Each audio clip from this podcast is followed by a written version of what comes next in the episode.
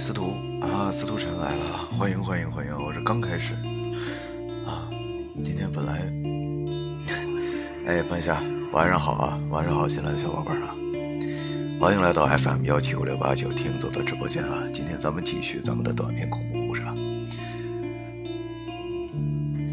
上回可能那个公屏刷太快了啊，那个司徒晨那个满月还是白天来着，快乐啊，Anyway，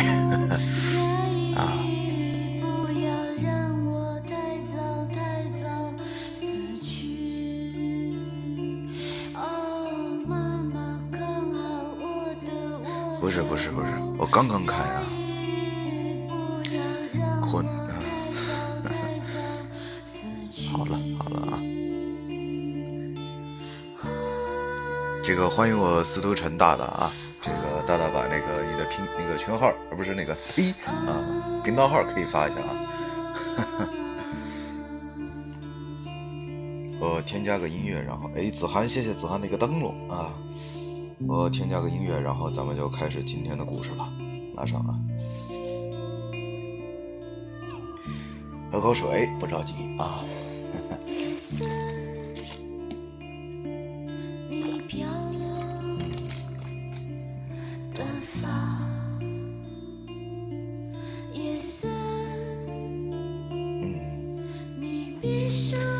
这个短篇故事集呢是。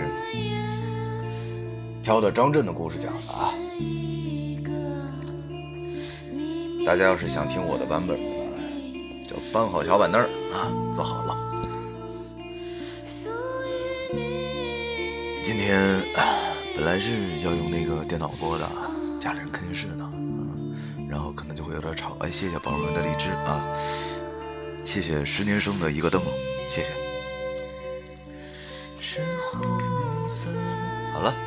咱们今天开始的第一个故事啊，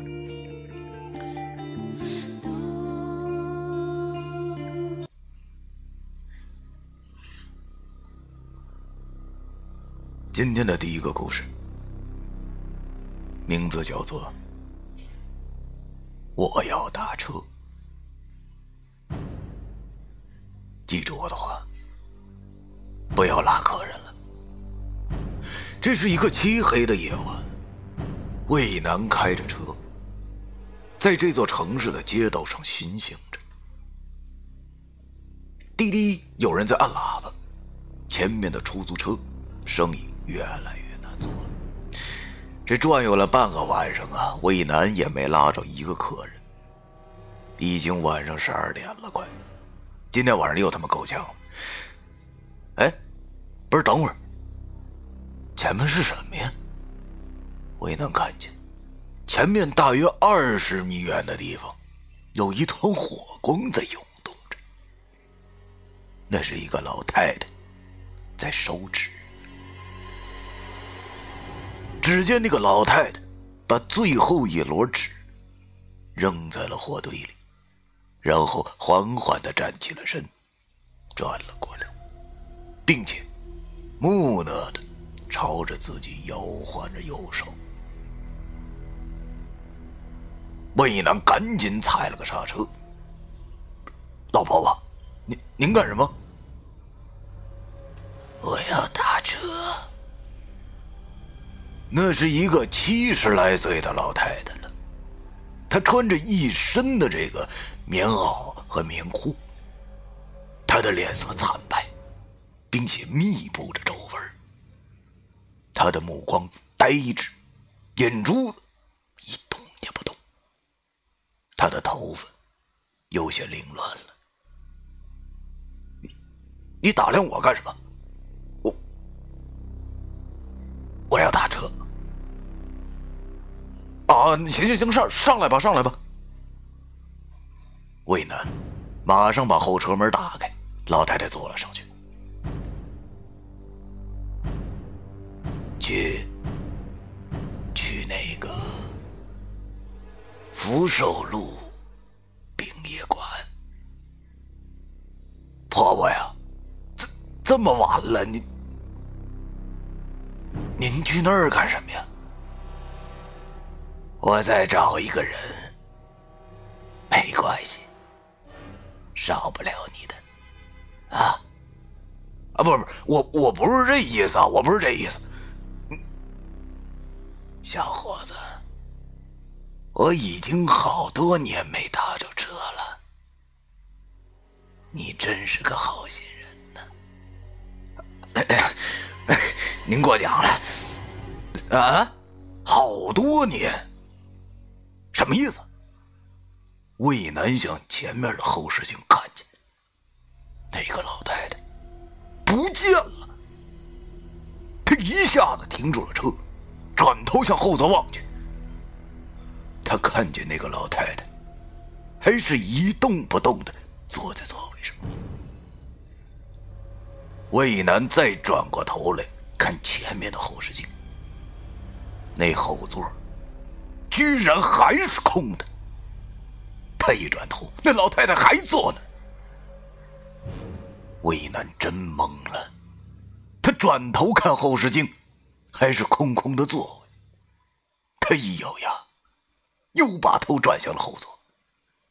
你干什么？不是，他的脸差点就碰到了猫老太太，那那个老太太的脸。我我不干什么，你在那儿干什么呢？小伙子，好好开你的车。别多管闲事啊！魏楠不敢再多说话了，真的不敢了。半个小时以后，车子到了市郊的福寿路殡仪馆。小伙子，我进去找个人，你也在这等我一会儿。不是，这这么晚了。您您您还啊？我这有二百块钱，啊，你先拿着。不是，不是，我我我我不是这意思，我是说，哎，哎，老太太下车走了。魏楠这会儿是有点困了，他闭上了眼睛。不是。怎么还不回来呀？已经半个小时了。魏楠揉了揉惺忪的睡眼，他向窗外望去，一张流血的脸紧紧的贴在车窗上。魏楠一下子窜到了副驾驶的位置上，砰砰砰砰砰，那老太太在这边敲着车窗。小伙子。我要找的人还没找到，你先走那边那个人是谁？那边？嗯，哪儿有人呢？我给你的钱不用找了。记住，回市区的时候跑空车。千万不要拉客人！我知道了，我知道了。魏楠猛地掉头，往回开了过去。通过后视镜里，他看见无数的纸钱洒落在地上。那个老太太就站在那堆纸钱当中，她的裤管空空的垂在地上，她没有脚。魏楠拼命的向前驶去。今天晚上真是邪了门了。哎，前面有打空车的，不不不不不，答应了人家不拉客的，不能拉。魏楠看见，不时有打车的人在路边朝他招手。不是这怎么搞的呀？啊，平时一个人都没有，这天怎么全冒出来了呢？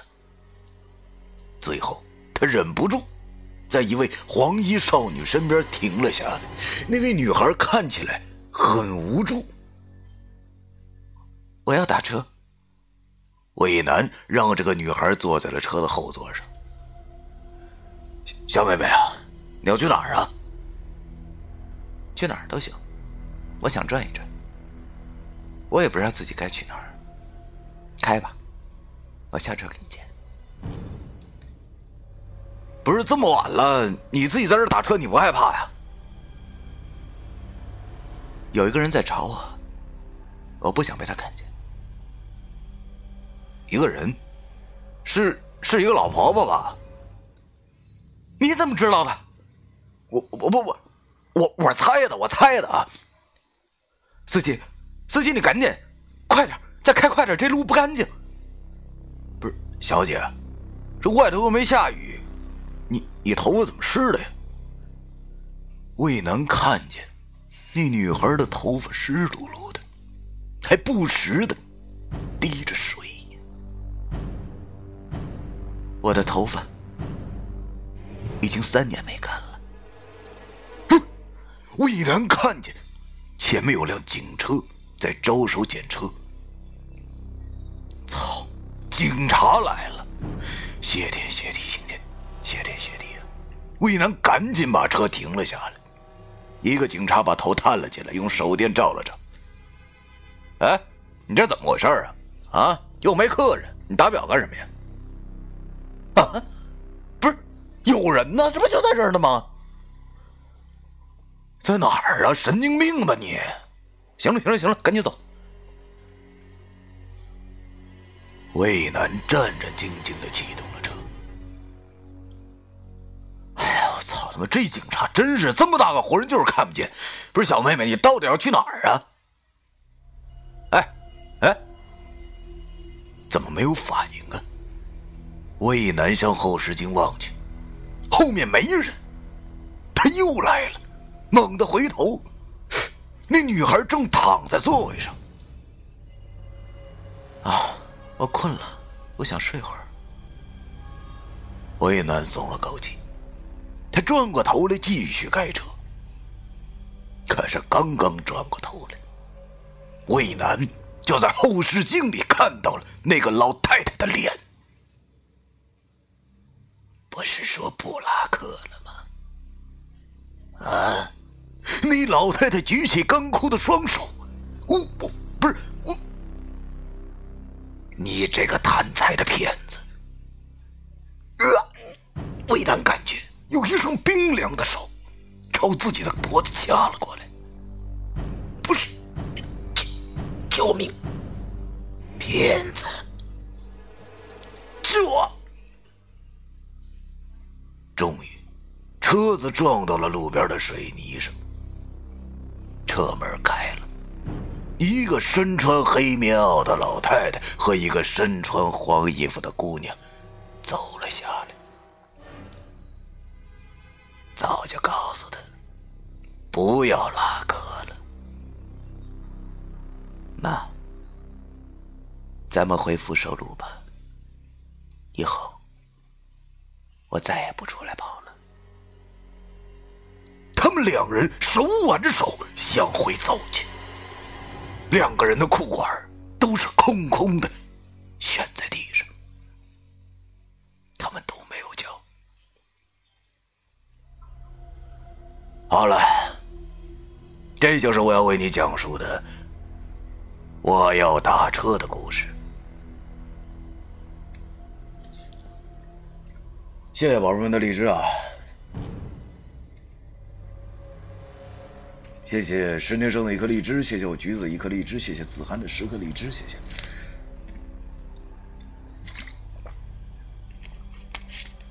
啊，晚上好，子佳仙子啊，终于讲完了 啊，没事啊。我爸爸说这男生的声音好好听，谢谢叔叔，谢谢叔叔。哎，洛轩来了啊！没事啊，还有啊，还有啊。啊，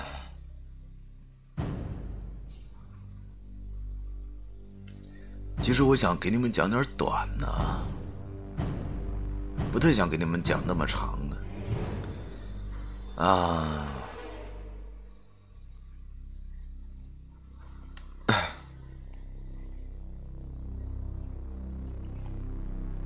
我想知道刚才的结局，刚才那个故事的结局吧。啊，就是司机啊撞鬼了啊，就这么回事 一句话是不是特别简单？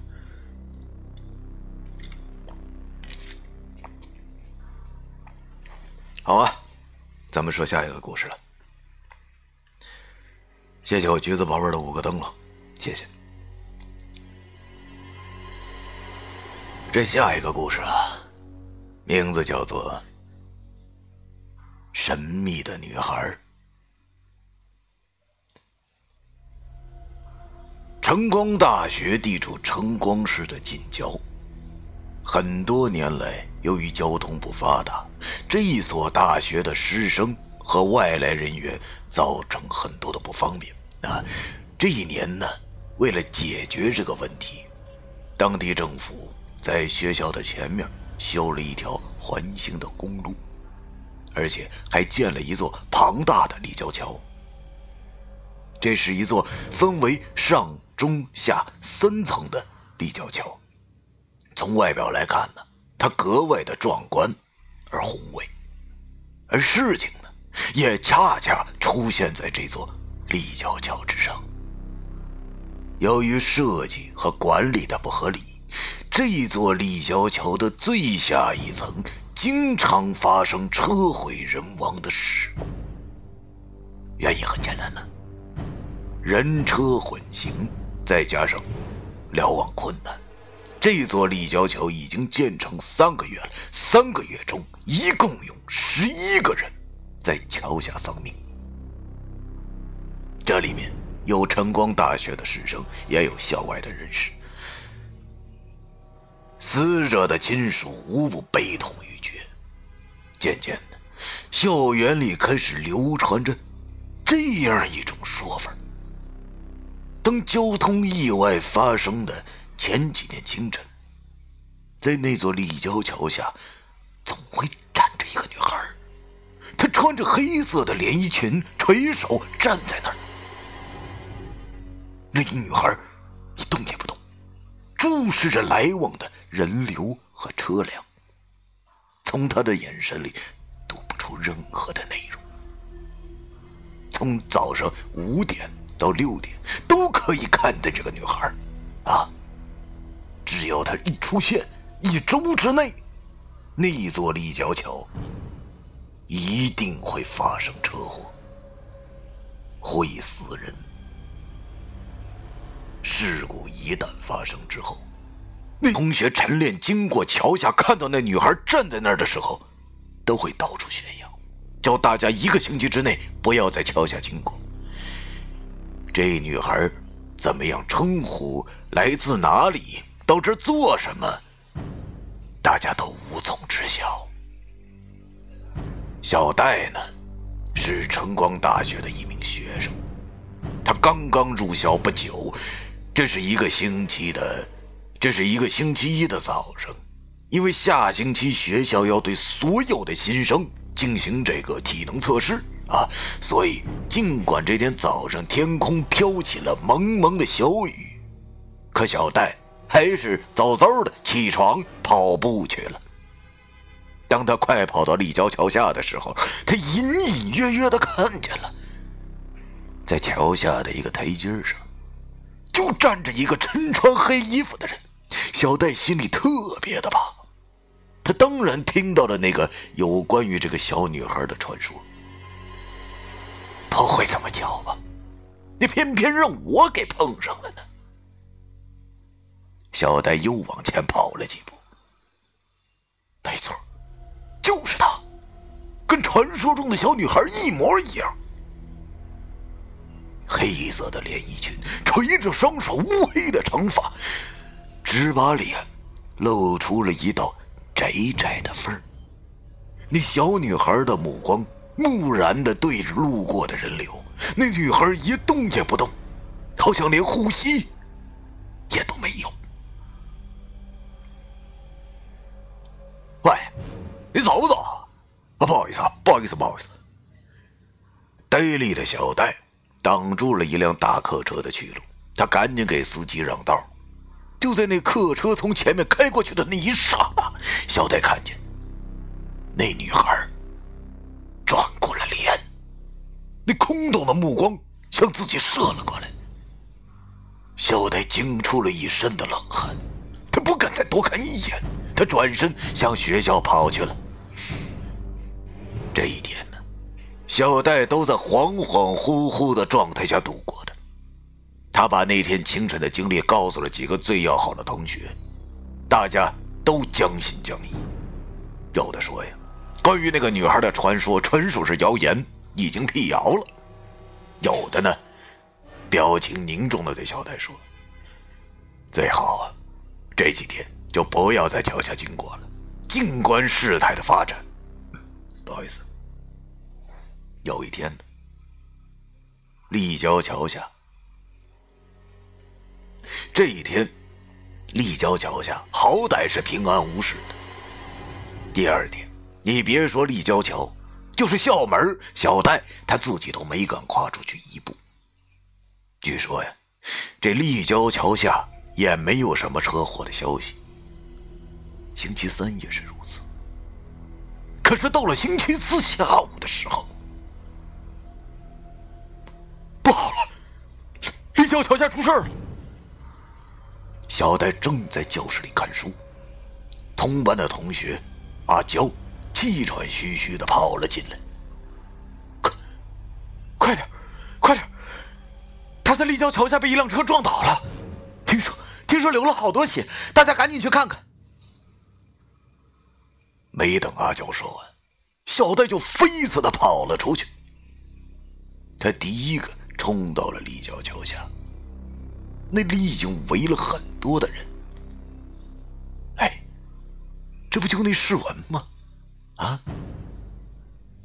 小戴看见人群当中，世文一面晃动着脖子，一面和那个轿车司机友好的握着手。小戴拨开人群，世文，世文，世文，你怎么样？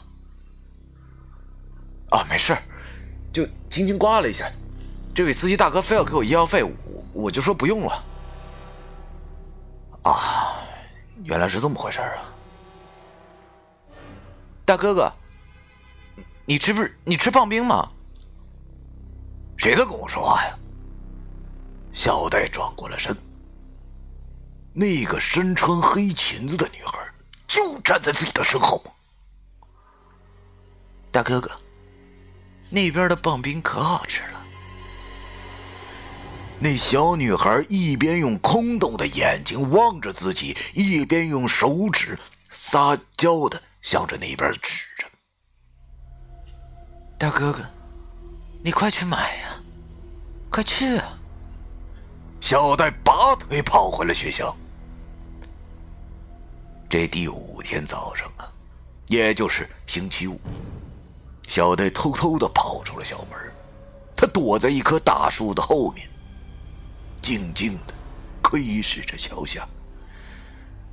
还好，那个小女孩并没有出现。这一天，立交桥下也没有传来什么可怕的消息。星期六下午，好多同学都回家去了。小戴给家里打电话，啊。说功课太忙，这一周就不回家了。星期天是这个周，这周最后一天了。如果今天不出事儿，那就是万事大吉了。这一天，小戴都在烦躁与不安中度过的。总算熬到了晚上十点，桥下没有传来噩耗，而小戴也要上床睡觉了。哎呀，谢天谢地呀！小戴松了一口气。小戴，小戴，你醒醒，你醒醒啊！哎，小戴，谁呀？叫醒小戴的是值班室的这个黎阿伯。那小戴，你家出事了！你妈刚才打电话说让你家回去。马上回去。不是我说，我说黎叔啊，什么事儿啊？哎呀，你妈也没说，就是让你马上回去。阿文，我我不回去了，我我我不敢去。傻小子，回家吧，好像挺严重的。已经是夜里十一点多了，校门外面一辆出租车也没有。如果绕道而行的话，需要四个小时才能够到家。没办法，小戴只好硬着头皮，壮起胆子，骑着自行车向桥洞奔了过去。大哥哥，大哥哥，大哥哥。一个月之后，晨光大学旁边的这座立交桥就被改建了。那个小女孩再也就没有出现过。好了，这就是神秘小女孩的故事。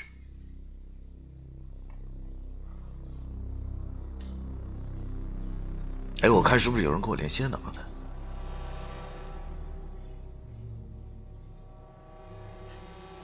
啊，看你们说什么了啊？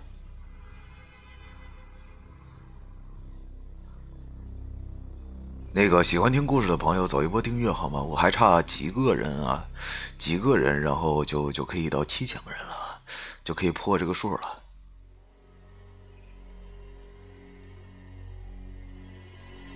哎，晚上好，晚上好啊，可否啊？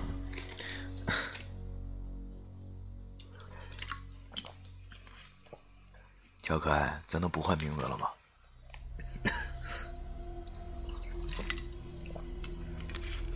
我就说我怎么什么时候又给上了个管理员？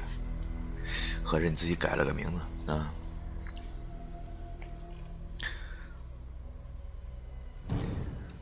好啊，咱们播了多长时间了？你们能看到吗？哦哦，在这儿啊，半个小时了。啊，再讲两个故事，咱差不多就结束了啊！啊，你也想换名字啊？洗洗睡吧啊！二十八分钟，嗯，对，二十八分钟。嗯，讲个什么呢？这个鬼柜子怎么样？看看长不长啊？好长啊！我的天哪！没有，我之前呢也是。给你们讲的是长篇的故事啊，然后发现效果不好啊，效果不好，我就给你们讲讲短篇的，这已经算是长的了。其实，滚滚，对对，别别别 别，走啊，别走！哎，谢谢奎离的一个灯笼，谢谢。奎离也是我们有家的一个很很溜的主播啊。可以走一波订阅，哎，啊，真的，这故事个个都挺长，给你们找着呢啊，不着急啊，搬个小板凳啊，瓜子、馒头啊，这个矿泉水自己买着吃啊。嗯，这个吧。嗯下面这个故事，名字叫做《粉色传单》。刘成今年二十五岁，他是一名警察。他的女友阿峰在本地一所理工大学读三年级。这天上午，刘成突然接到报案：理工大学的一名女生从三楼跳下。遇自杀身亡，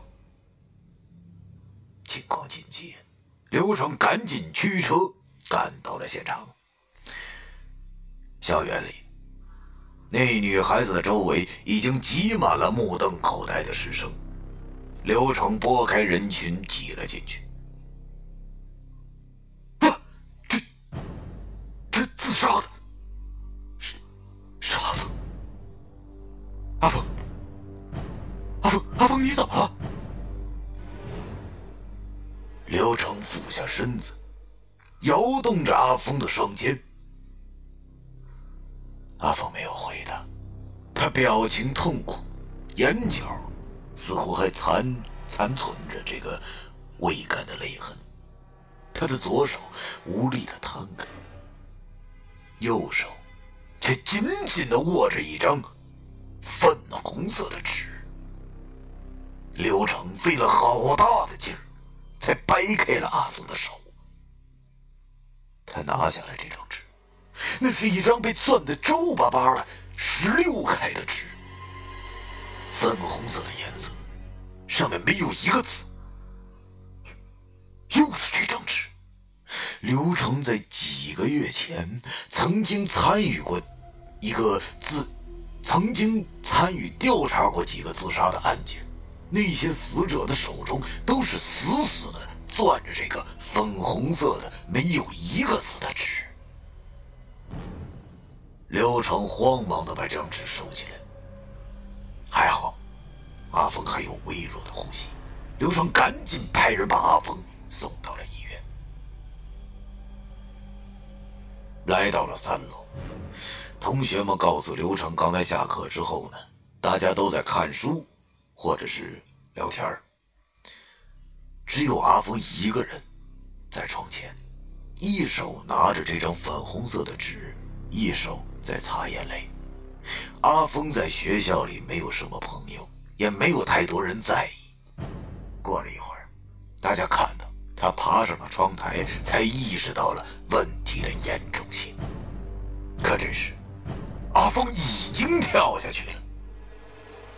这是怪事在学校调查了一天，毫无结果。刘成赶到了医院，阿峰的病房里一片漆黑。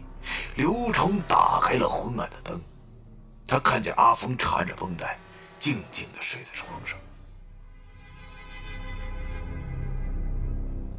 还好，平安无事。等刘成坐了下来，阿成吓了刘成一跳。他看见阿峰从床上坐了起来，好像什么事情都没有发生过一样。他的眼睛里充满了神采。阿峰，阿阿峰，你你没事了？啊？啊？下午。阿爸、阿妈、哥哥他们都过来了，说明天就可以出院，带我去坐过山车。我爸还说了，下周带我去美国。不是，那你的身体能行吗？不是，没事啊，你看，什么事都没有。你看，阿峰伸出了缠着绷带的胳膊。阿峰，你你先躺下，你告诉我，你为什么要跳？一阵，一阵急促的敲门声打断了刘成的谈话。刘成停下来，去开门。护士站在门外，旁边的还有一个四十来岁的男子。你被安排在这个病房了，有事二零啊？哎哎，护士啊，哎，这病房里有人呢，怎么能？啊，你是说那跳楼的女生啊？哎，真可怜，刚被送到这儿，没两分钟就死了。什么？这不可能！阿峰，刘成转过头去一看，病床上一个人也没有，被褥平平整整的摆在那。阿峰，阿峰，你别找了，早就送太平间了。不是，这不可能！刘成喊着。向昏暗的走廊冲了过去。阿峰的确是死了，这是一个凄凉的午夜。阿峰的家人都在坟场为阿峰烧纸、烧纸做祷告。刘成在不远处的车里，一边看着飞跃的火焰，一边想着那解不开的谜。最让他不能理解的是那张粉红色的纸，难道？这跟那风，难道这跟阿峰的死有什么关系吗？为什么阿峰的死会联系着这张攥着紧紧的粉色的纸？这是谁给他的纸？突然，一个身影出现在刘成的面前。啊，那是一个梳着五号头的女人。那女人看上去四十来岁了。啊！只见她站在阿峰的坟前，双手合十，低头默哀，口中好像念念有词。然后她从衣兜里拿出了一叠纸，扔进了火堆里。那是粉红色的纸，是他，没错，就是他。刘成跳下了车，向火堆跑了过去。可那女的突然转身向坟场深处大步走去。看那步伐，好像根本不像是个女人。刘成顾不得一切的追了上去，他又看看那个女人究竟去哪儿了。在坟场的尽头，有一座刚刚竣工的高楼。那女的走了进去，不是他来这儿干什么呀？刘成跟着，一楼、二楼、三楼。刘成尽量不让自己发出一丁点的声音。他跟着那女的来到了八楼。那女的停下了，她似乎觉着有个人在跟着自己。她微微的侧目，然后大踏步的走到窗边。一会儿不见了，哪儿去了？刘成也走到窗边，什么也没有。一个大活人就没了，怎么可能呢？是幻觉吧？刘成推开了窗，坟场都有的风吹了进来。这时候，刘成突然听见了哭声。从哪儿传来的哭声啊？时断时续的，刘成扭过头看去。远处的墙边有一个女子坐在地上，把头埋进双臂里，在凄婉的哭着。刘成赶忙走了过去，他蹲下身，试探的说道：“小小妹妹啊，你别哭了，谁得罪你了？干嘛大半夜躲这儿哭啊？啊？”那女孩子。根本就没有理刘成，他只顾自己悲伤的哭着。刘成伸手去摇这个女孩子的胳膊，那女孩还是旁若无人的哭着，而且刘成使劲越大，她哭的就越大。越使劲摇，她越哭。哎呀，你别哭了，你说话呀！你别一个人使劲哭了，行不行啊？这个时候，这女孩突然啊的一声尖叫，然后抬起头来，是阿峰，是阿峰的铁青的脸。阿峰，你是人是鬼？你怎么还在这儿？阿成，我想你，我实在不能没有你。阿峰。刘成把阿峰揽在了怀里。我不能跟你分开，你来吧，阿成，我们走吧。不是，去去哪儿啊？到我的世界里去。你的世界？那是一个没有痛苦的世界。我们永远也不分开，阿成，快跟我走吧。去哪儿啊？到底这是？阿成，快走啊！快跟我走，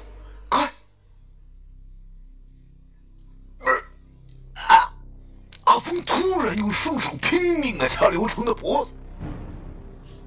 阿峰，你住手！谁让你来的？是我让他来的。一个女人的声音出现在背后。阿峰的手松，阿峰的手松开了。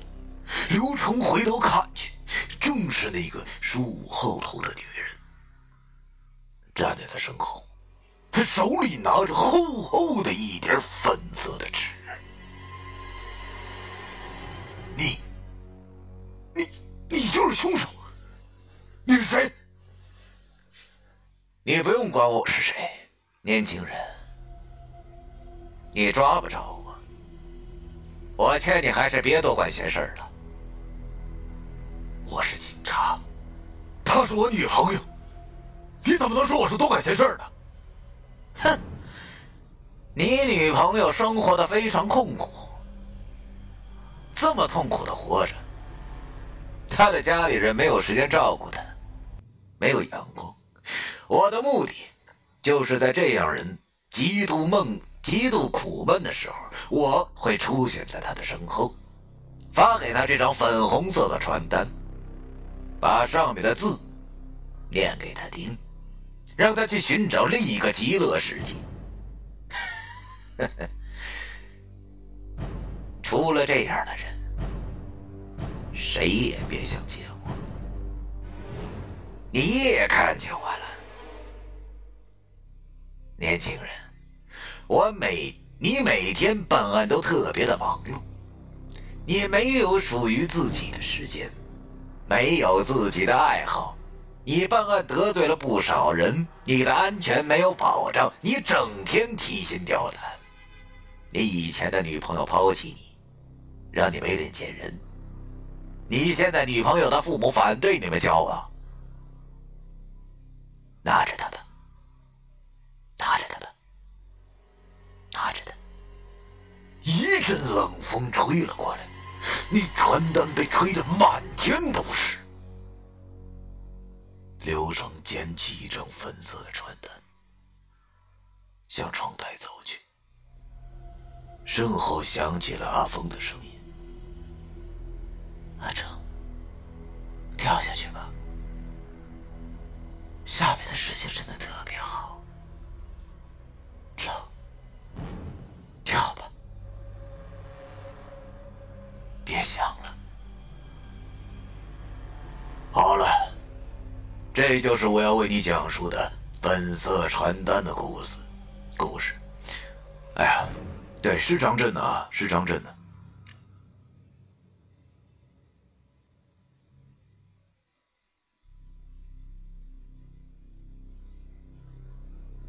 你们在这带着节奏，我也是服气啊！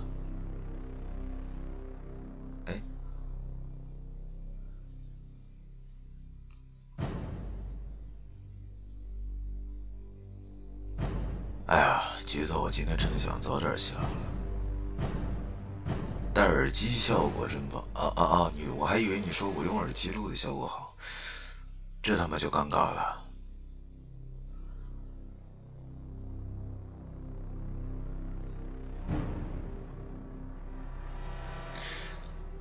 哎呀我喝口水啊，最后再讲一个啊，就够一个小时啊，就凑够了，然后咱们就可以下了。喜欢听我故事的呢，有录播啊，宝贝们可以去听，是吧？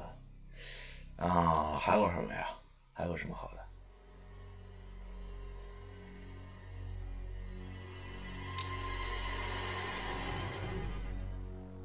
有的时候吧。就是张震的这故事吧，呃，因为我看的是文本嘛，然后他这个好像没有正版的，嗯，就是他的正版不都是那个音频嘛，然后没有说是文本的正版，所以说看着就特别别扭，知道吧？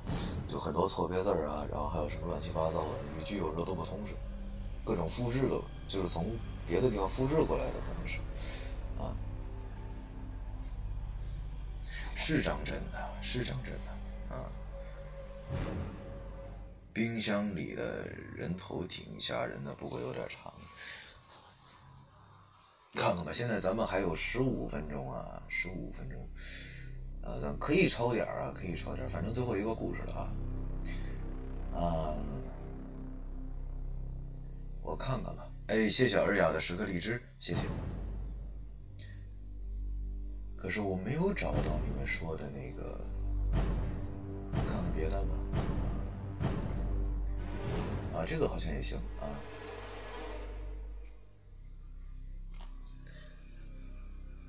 哎，再喝口。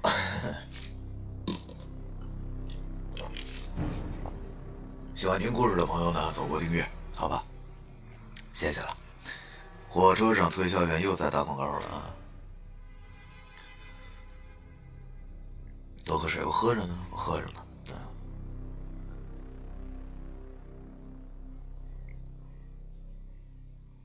下面这个故事，它的名字叫做《房客》。那时，管峰刚刚将房子租给了一户从外地来的三口之家。那是一个小两口带着一个两三岁的小孩那小两口看起来很老实，也很干净。提前交了三个月的房租之后，他们就搬了进去。可是刚刚过了一个多星期，管峰就接到了那个妻子打来的电话。喂，管先生，麻烦你过来一趟。怎么了？不是，在电话里帮我说，你还是赶快过来吧。到底发生什么事儿了？在电话里。那个女人请管峰赶紧过去一趟。管峰问他发生了什么事他就无论如何也不肯在电话里说。啊，那行吧，啊，啊好啊，我这就过去啊。没办法，管峰只好只身前往了。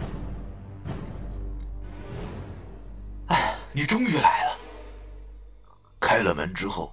管风见那女的一脸的焦急，不是怎么了？出什么事了？不是，有件事很奇怪，我也不知道该不该跟你说，但是我想来想去，我还是得跟你说，我只能跟你说。不是，你这到底是什么事儿啊？是，是小宝，啊，就就是我家孩子，孩子。孩子怎么了？他他他总是哭，他总是哭，不是这事儿好像不应该跟我说吧？不是，您听我说呀，你不了解我这孩子，他其实很乖的，以前每天晚上都不怎么哭的，睡觉也从来没让我们费什么事儿，从来那都是。都是拍一拍、哄一哄就睡了，不哭不闹的。可是自从我们一搬到这儿的第一天开始，他就变了，每天晚上都哇哇的哭，也睡不着觉。啊，我我知道了，那可能还是不太适应新环境吧。啊，那大人不是也会有这个什么水土不服吗？啊，换个地方睡觉，可能这些毛病就没有了。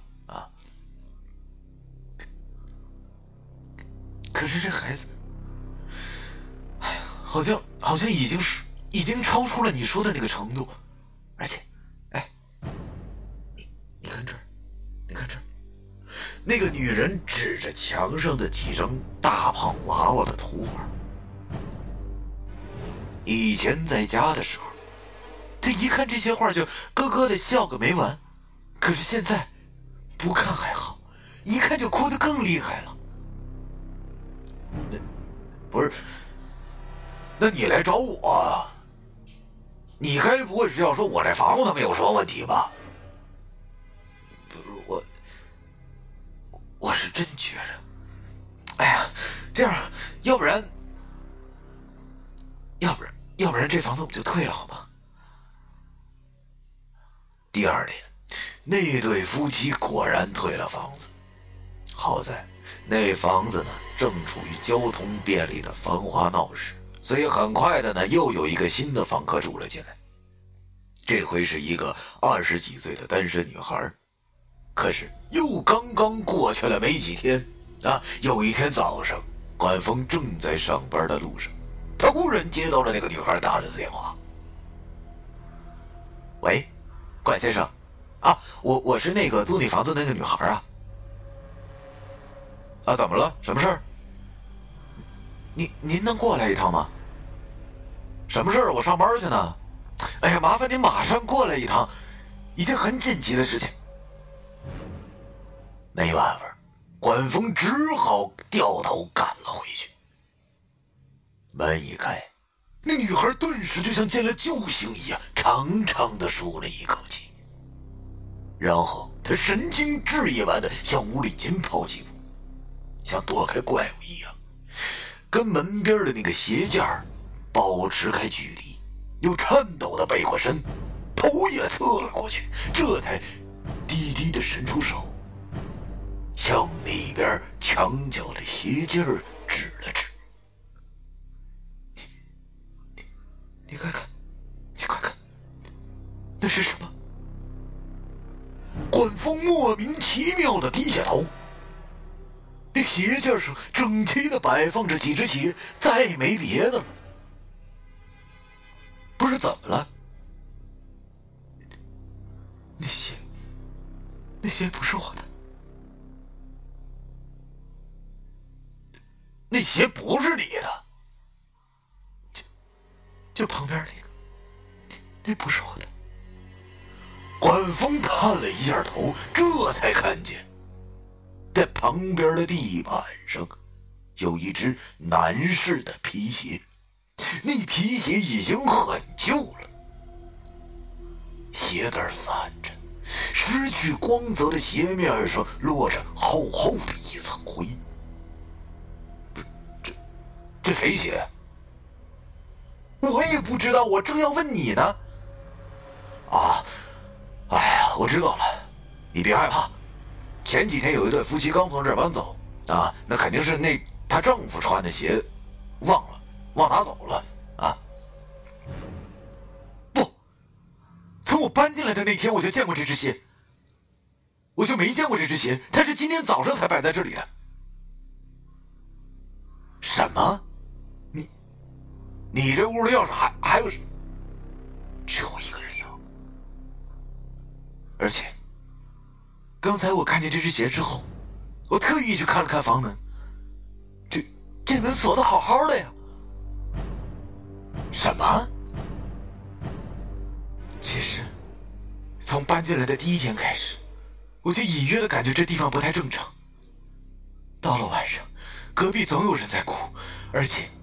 而且晚上居然还有敲墙壁的声音。几天之后，隔壁的房门被警察撬开了。死去的是租住在那间屋子里的一个外地人，因为事业不顺利，还是情感出现了危机，要等待警方去调查。总之，他是上吊自杀的。官方听说。那一具当啷着的尸体就直直的面对着他家的墙，而尸体的脚上也很奇怪的，只穿了一只鞋。关于死去的人到底还有没有思想，这一直是人们争论的问题。管风不想去劳神去讨论，只是。如果真的是因为一时想不开而偷偷的放弃了生命，而事后又不忍面对丑陋寂寞的尸体，而费尽心思让人们来发现自己，好可以尽快的安葬，关峰想，那实在是一件挺可怕的事情。看来呀，死也并不能解决所有的问题。好了，这就是房客的故事。好嘞，谢谢宝宝们啊，一直在这听我听听我给你们说故事啊。所有新来的宝贝们，晚上好啊！喜欢听故事的呢，走一波订阅，好不好？哎，这故事也太短了啊，还有五分钟。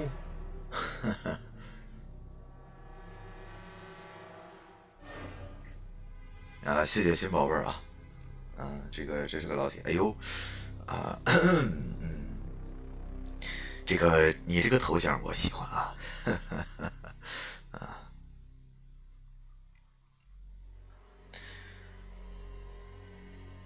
看看你们都说什么了？好久没听灵异了是吗？啊我每天晚上九点半到九点半到十点半啊会有一场一个小时啊。如果说状态不好的话，或者说有点累，就播一个小时；好的话呢，就到十一点半啊。或者说咱们歇会儿啊，就是得让宝宝歇会儿，然后再看看有没有什么好读的。我打瓶水啊。大爷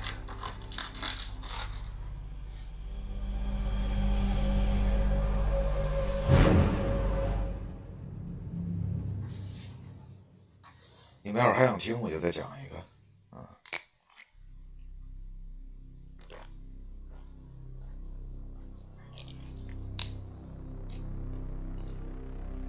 哎，谢谢宝宝们的荔枝啊。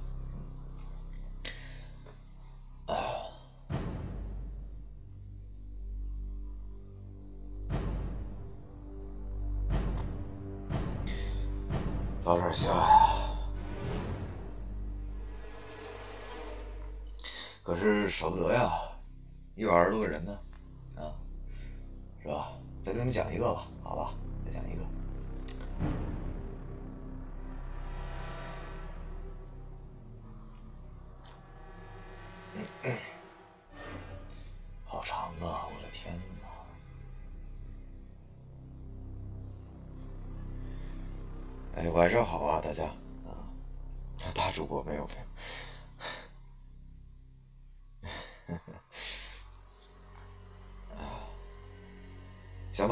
再讲一个再讲一个，实力下不去了啊。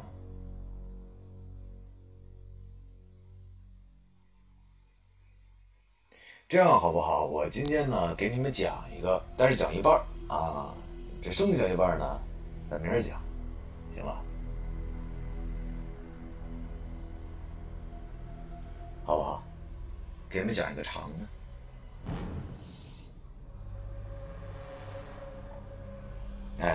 请听下回分解啊。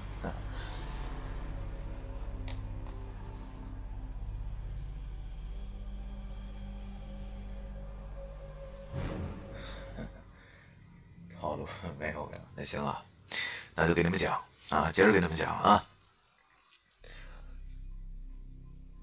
不，我得因为这半个故事睡不着。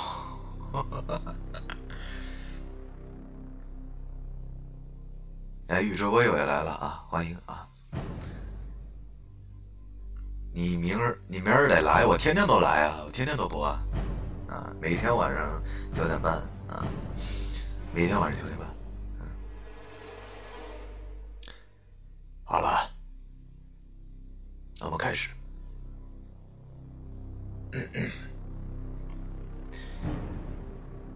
这个故事的名字叫《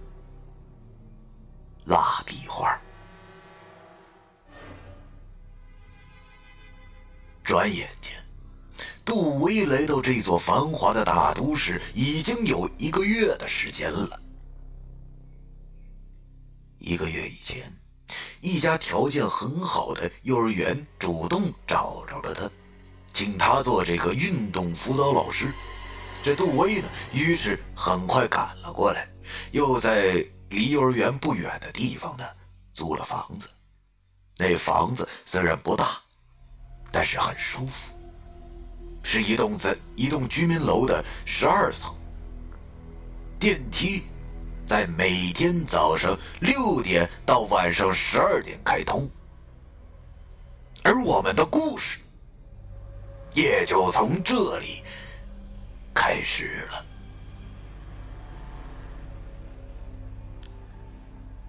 这一天晚上啊，为了完成院长交代下来的一个紧急任务，杜威留在这个幼儿园里加班了。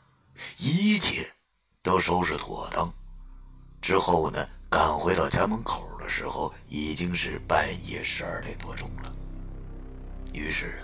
杜威不得不行走这个走楼梯上楼，这是杜威第一次走这个步行梯。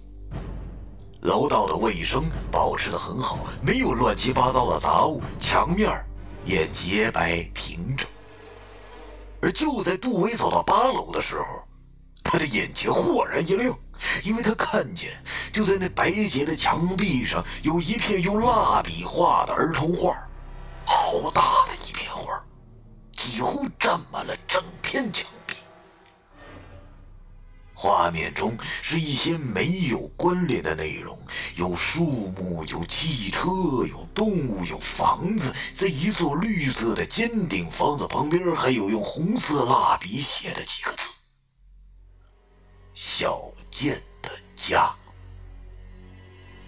而就在这时，杜威忽然听见身后传来了跑步的声音，他急忙转过身，而就在那一刹那。杜威好像看见是有一个小小的身影从楼道的转弯处跑了下去。第二天乘坐电梯的时候，杜威向电梯的小姑娘桃子问起了那个小贱。桃子的回答让杜威大惊失色。桃子说：“呀，小贱是住在八楼的一个小男孩。”他在两个月以前死了。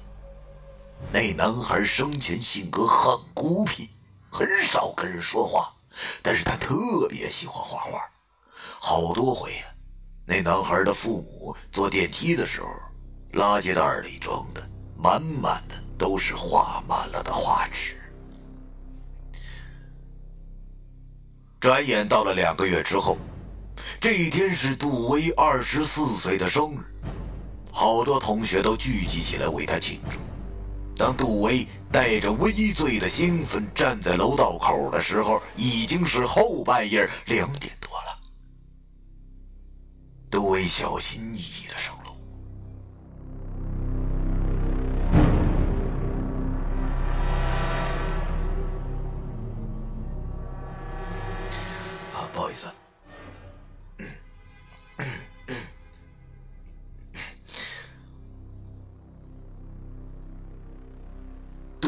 小心翼翼的上楼，体内的酒精使他的脚步有点摇晃。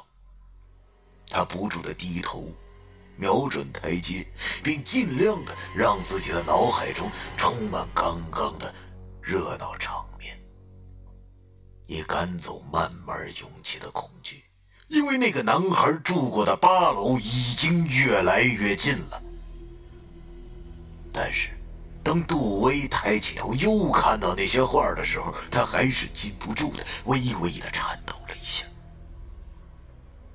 洁白的墙壁上，还是那些色彩斑斓的线条，有树木，有汽车，有动物，有房子。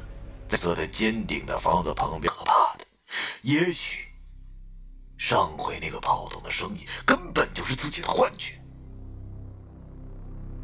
可是忽然间。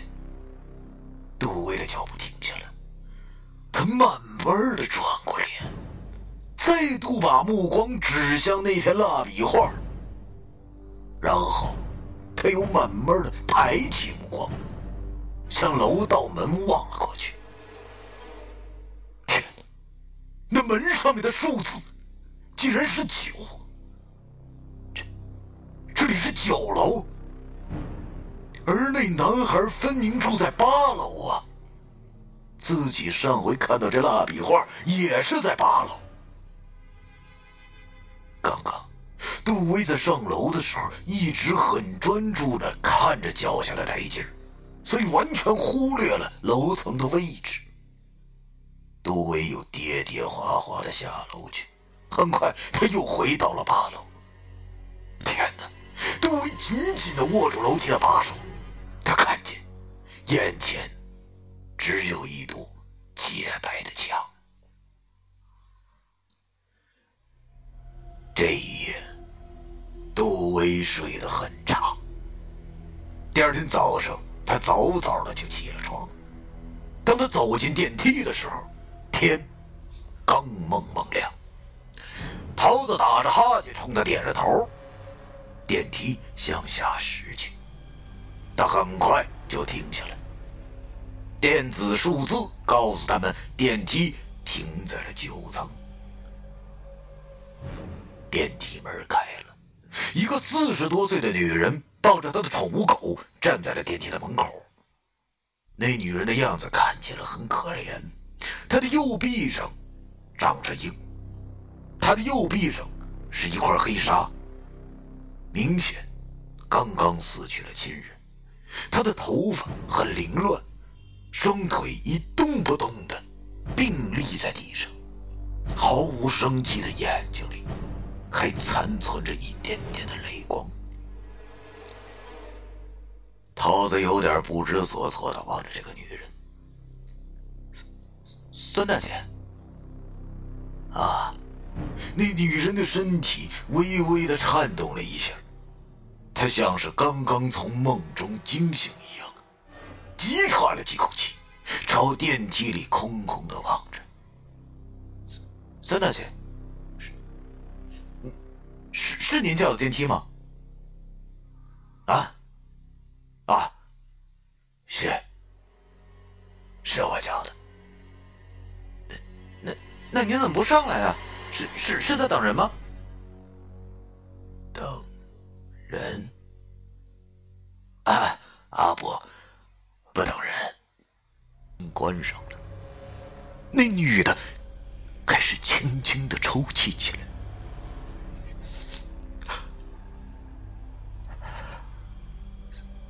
孙大姐，孙大姐，哎，不是，您这是怎么了？那位孙大姐继续的抽泣着，是是不是家里面刘刘大哥呢？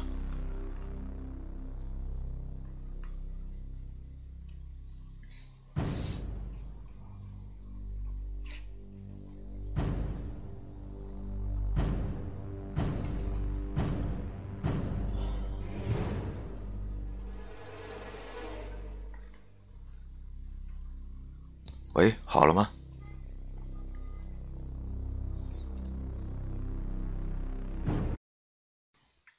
喂，听得见了吗？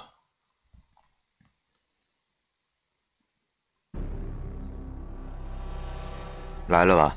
啊，现在有声了是吧？好，啊，好，咱们继续啊。啊，你们就原谅一下荔枝这个智障吧。啊，我们刚才说到。嗯，我们刚才说哪儿了？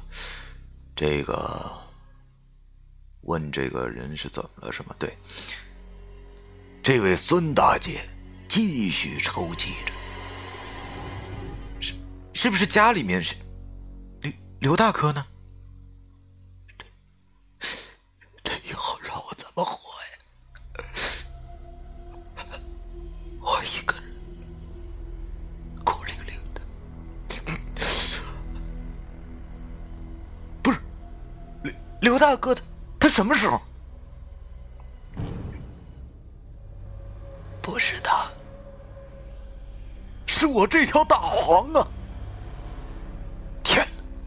女人猛地把怀中那条狗捧了起来，那狗的眼睛紧紧的闭着，脑袋死死的向下耷拉着。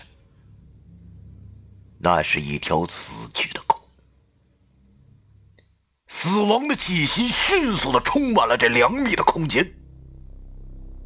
杜威猛地转过身，他的身体紧紧地贴在了电梯冰凉的后壁上。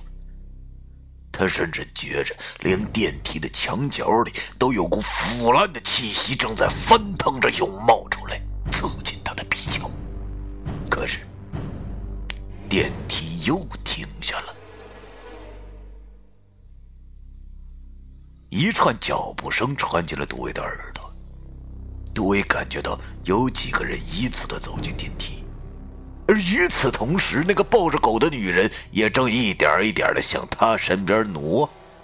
终于，在电梯门关上的那一刹那，杜威感到有一个冰凉的东西顶在了他的背上，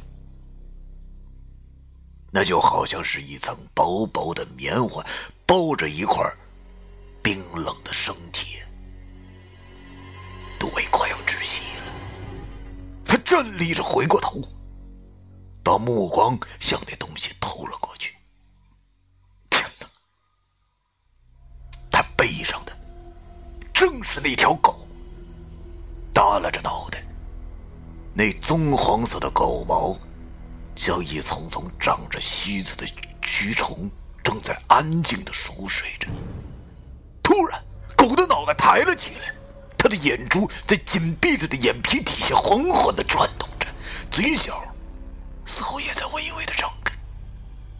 那样子，明明就像是一个在睡梦中露出了微笑的孩子。当杜威又回到这栋楼的时候，他已经在医院里住了整整一周的时间。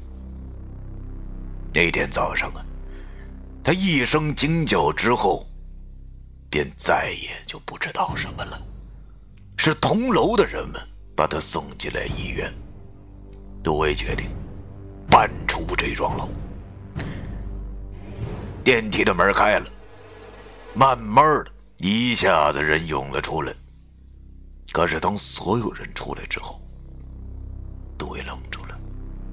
剩下的那个人不是桃子，一个六十多岁的女人，正眯缝着眼睛朝杜威笑着。去几楼啊，姑娘？啊，十二楼。哎，您是？啊。我姓方，叫我方阿姨就行了。那以后我来开电梯啊。那桃子姑娘呢？怎么，你不知道啊？哎呀，以前那个叫桃子的死了。什么？他他怎么死的？哎呦，我跟你说呀。死的可奇怪了，啊！听说晚上睡觉的时候那还好好的呢，可早上就没醒过来。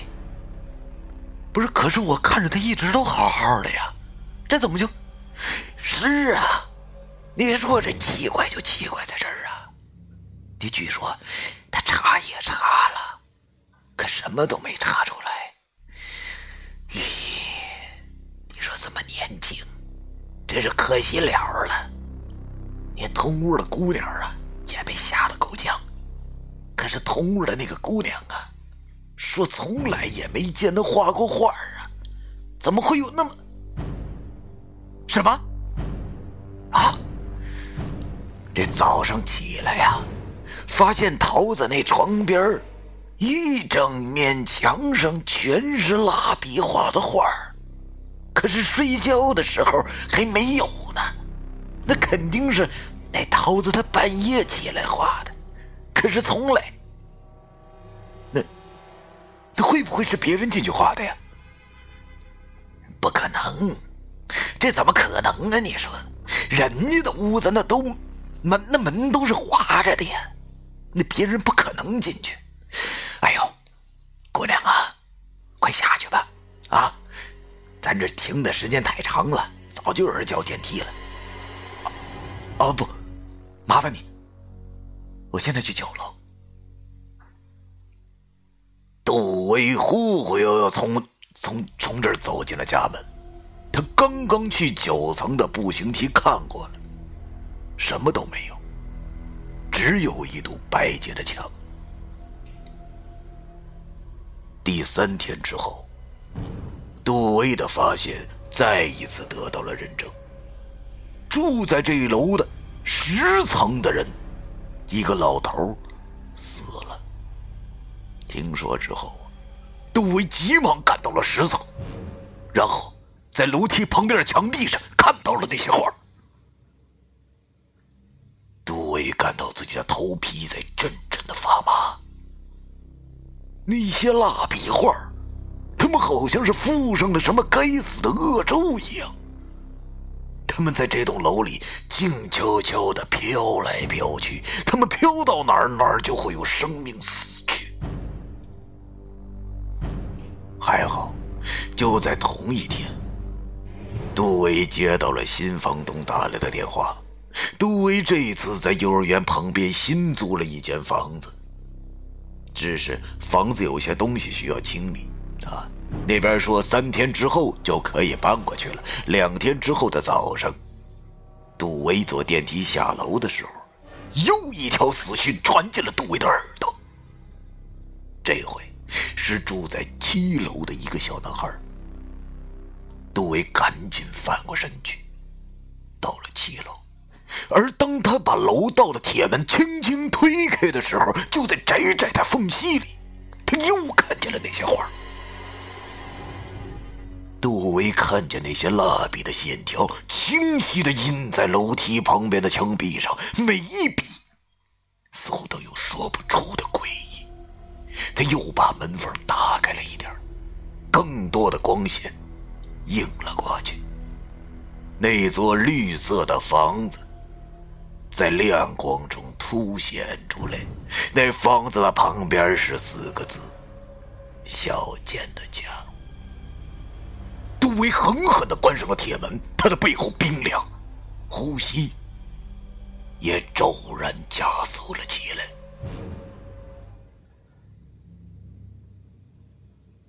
这一天晚上七点多，杜威用胶带封好了最后一个纸箱。现在所有的东西都已经收拾妥当了，直到明天搬家公司的人来，他就可以和这栋楼彻底的告别了。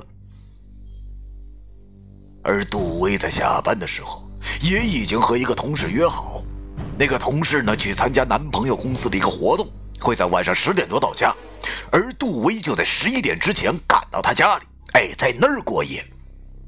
轻松和疲倦交织在一起。时间还早，杜威把自己的手机定在十点钟叫醒，然后用被子捂住脸，呼呼的睡了起来。这一觉睡得真的是酣畅啊！当杜威睁开眼睛的时候，他甚至能感觉到浑身的每一个关节的松弛。他抬起手腕看了看表。呵，这都十一点二十八了，他自己竟然睡了四个多小时，而十点闹钟的那手机叫醒自己，竟然完全都没有听见。哎呀，好险呐！杜威站起身，他慌忙的在客厅的沙发旁边找到了背包，要跑到卫生间把毛巾、洁具一股脑的装在了里面。又跑回了卧室，把手机揣回了兜，这才穿上鞋走出了家门。电梯停在了一楼，杜威使劲的按着按钮，就好像电梯会随着他的力量加大而提高速度一样。可是那该死的老式电梯实在是很慢。终于，电梯的门打开了。方阿姨眯缝着眼睛朝杜威微笑着。杜威走进了电梯，快点，那个麻烦你下楼。啊，好。怎么了？这么晚还出去啊？杜威抬起手腕看了看表。啊，是啊，都快十一点半了。我今天晚上……突然，杜威的手腕在半空中停住了。刚才刚才自己说了什么？都快十一点半了，可醒来的时候都已经十一点二十八了呀。现在距离那个时候至少都已经过了七八分钟的时间，怎么可能呢？杜威再一次抬起手腕，把目光向表盘上投了过去。天哪，那表上的时间还是十一点二十八分。那表停住了。那现在的时间是？杜威，杜威急忙把手伸进了裤兜，掏出了手机。杜威只觉得有一大团冷气从全身所有的毛孔中渗透了出来。现在的时间是三点二十分。当杜威再次睁开眼睛的时候，他觉得。身在地下，冰凉冰凉的。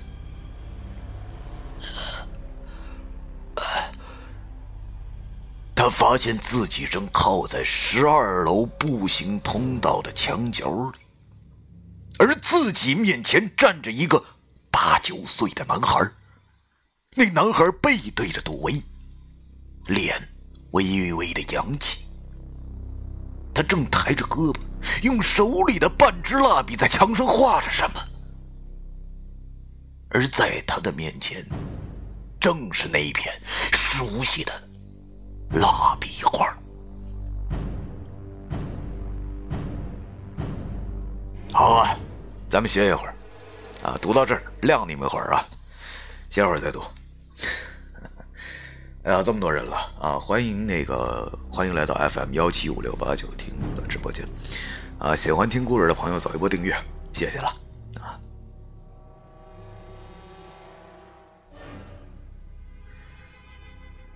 哎，看看你们说什么了？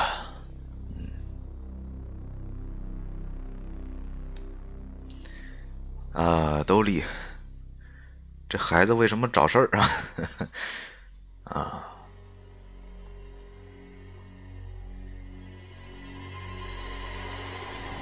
不要加音效，不要加音效，没意思了，啊，是不是？对，歇会儿，歇会儿。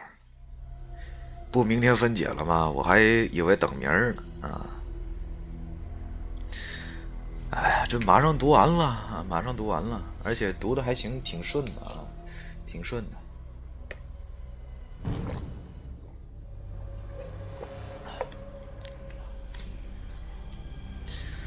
哎，你们要是想明天听啊，那我也就下了，是不是？说的好像你们不想听完似的。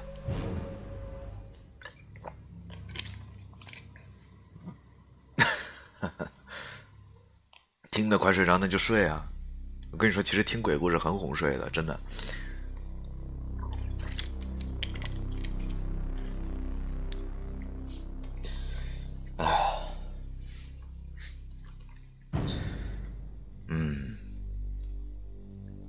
刚才读到，我看看啊，还有最后一大段啊，又读完了啊。这个读完之后真不读了，嗓子有点累了。呃，刚读哪儿来着？啊，找着了。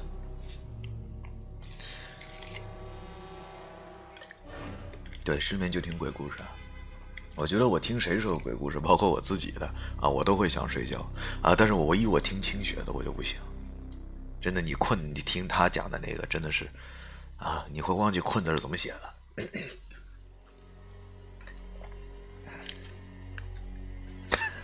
我说我听鬼故事能睡着，他们说活该你没男朋友。哎，没毛病啊，没毛病。好了，不扯淡了啊，咱们快点讲完。那我也好，赶紧给你们扯扯淡，放松一下，是不是？啊，刚才讲的，那小男孩正抬着胳膊，用手里那半支蜡笔在墙上画着什么。一看，正是那熟悉的蜡笔画。杜威用手支着地，他想从地上站起来。老师，啊！杜威抬起头，看见那男孩的胳膊垂了下来。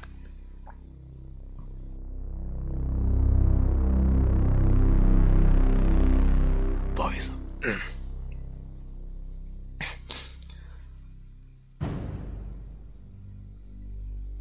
他看见那男孩的胳膊垂了下来，然后他缓缓的转过了身。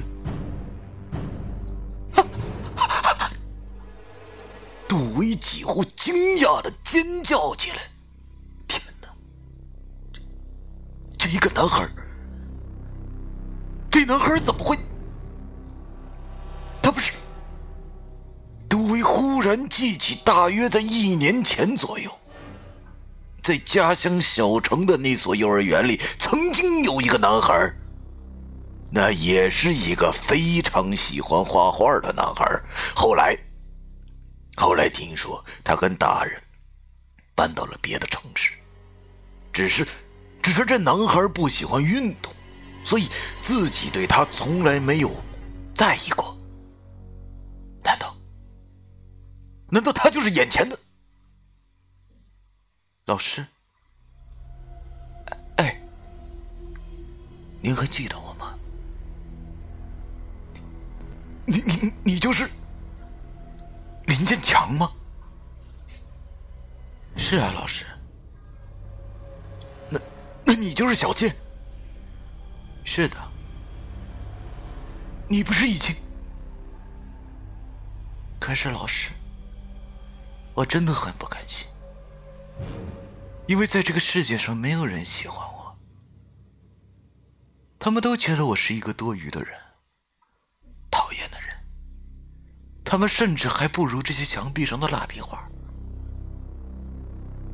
这些画是我去年搬家以后，我一天一天的画上去的，时间长了。他们就和我有了感情。我走以后，他们都非常非常的想念我。后来，我每次回来，他们都会来找我。无论我走到哪儿，他们都亲密的跟着我。你看，现在他们又来了。所以我想，要是那些不喜欢我的人，都是这墙上的画就好了，他们就再也不会那样对我了。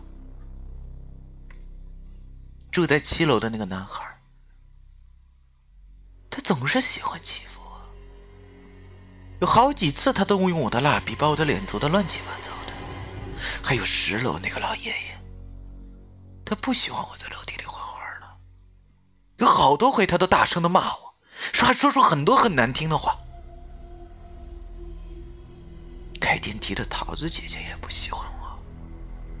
她把我画的画，我把我画的画拿给她看，她瞅都不瞅就丢在了一边。哦，对了，还有九楼的那条狗。每当他经过这儿的时候，不是冲我没命的叫，笑得好几天都不敢再来，就是把我的蜡笔盒宰得稀巴烂。所以。所以我就一个一个的找到了他们，我按照他们的样子把他们画在了墙上。现在只差一个人，我就可以再次动笔了。老师，您还记得吗？以前有一次，你在给我们上课的时候。所有的小朋友都在按照你说的动作做，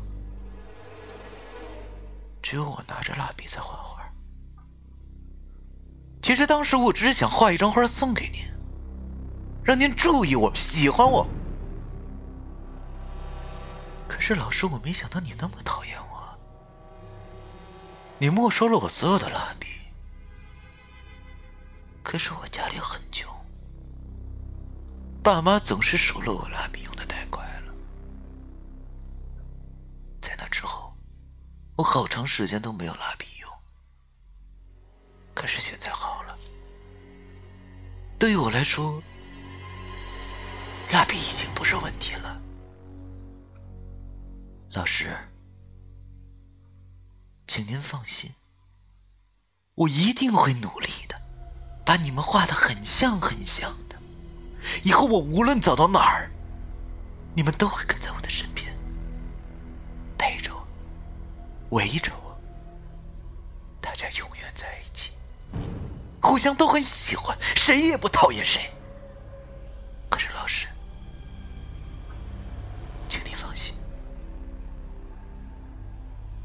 老师，我现在要开始画了。来，老师，快到我这儿来吧，闭上眼睛。到我这儿来闭上眼睛，到我这儿来，让我好好的、好好的画你。一声尖叫过后，晕了过去。杜威。已经好几天没上班了，幼儿园的领导和老师都很纳闷，不会只是因为工作的压力太大，就连个招呼都不打就离开吧？或许是出了什么意外，但是没办法，你就算想帮他，这么大一座城市，你到哪儿去找他呢？哎呀，算了，还是别去管他了。当务之急是赶紧去找一个人顶他的气儿。幼儿园的园长暗自告诉自己，下一个动作辅导老师必须得慎重选择，可不能再因为一个陌生孩子写的一封满是歪歪扭扭的赞美之词的推荐信和几张充满童趣的蜡笔画就轻易下决定。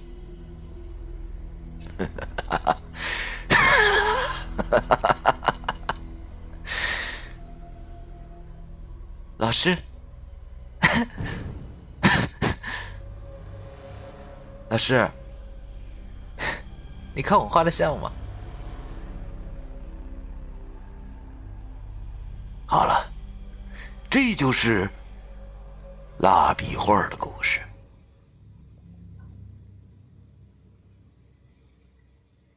好了，啊，今天的故事就讲到这啊！谢谢所有宝贝的陪伴啊，一直到现在。我要上厕所，怎么讲完了？去吧，啊！哎，欢迎阿青家的机器啊，欢迎七七啊！大家永远在一起。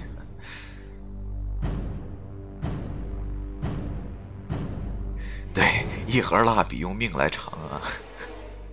叫你踩我的蜡笔啊！谢谢他，没事没事没事啊。没事，啊，走一波订阅就是对我最大的支持了啊！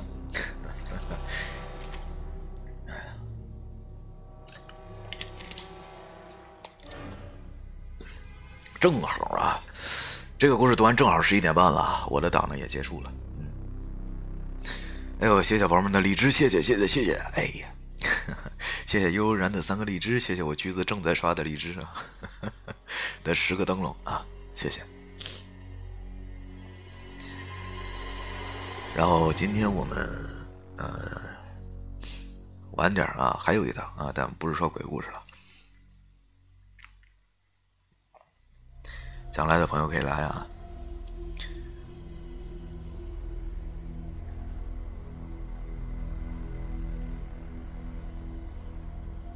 那个橘子再刷个小广告啊，那个喜欢我声音的宝贝儿可以加个群啊，QQ 群。然后我每天播的时候会在那个群里发公告啊，你们就可以知道了。那等会儿我睡觉的时候没鬼故事听了啊，你可以听我的录播啊，可以听我的录播。哎呦，谢谢我阿星啊，阿星大大，阿星大大，我那天昨天你来的时候，那个我在读，我就没有看公屏，就没有欢迎到你啊，不好意思啊。对。谢谢阿星大家支持啊！这是这是我老大啊！这是老大来了 啊！声音特别暖啊！可以，录音不是不说鬼故事吗？不是，我的录播都是鬼故事，都是恐怖故事，都是小说。现在那个正在说《鬼吹灯》啊。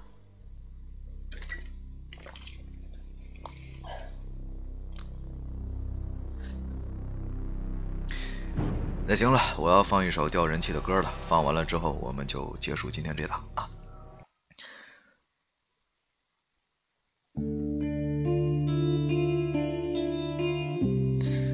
好了，这首嘉怡送给你们。我今天用的是手机播的啊，所以就没有别的那么多花花样了啊，没有那么多幺蛾子，没有那么多歌听了啊。今天就这一首，先凑合着着吧，好吧？哎。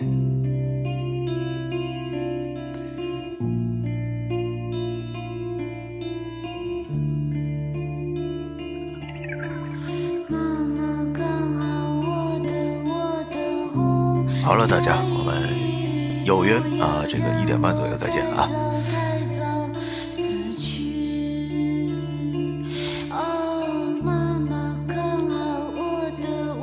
大家晚安。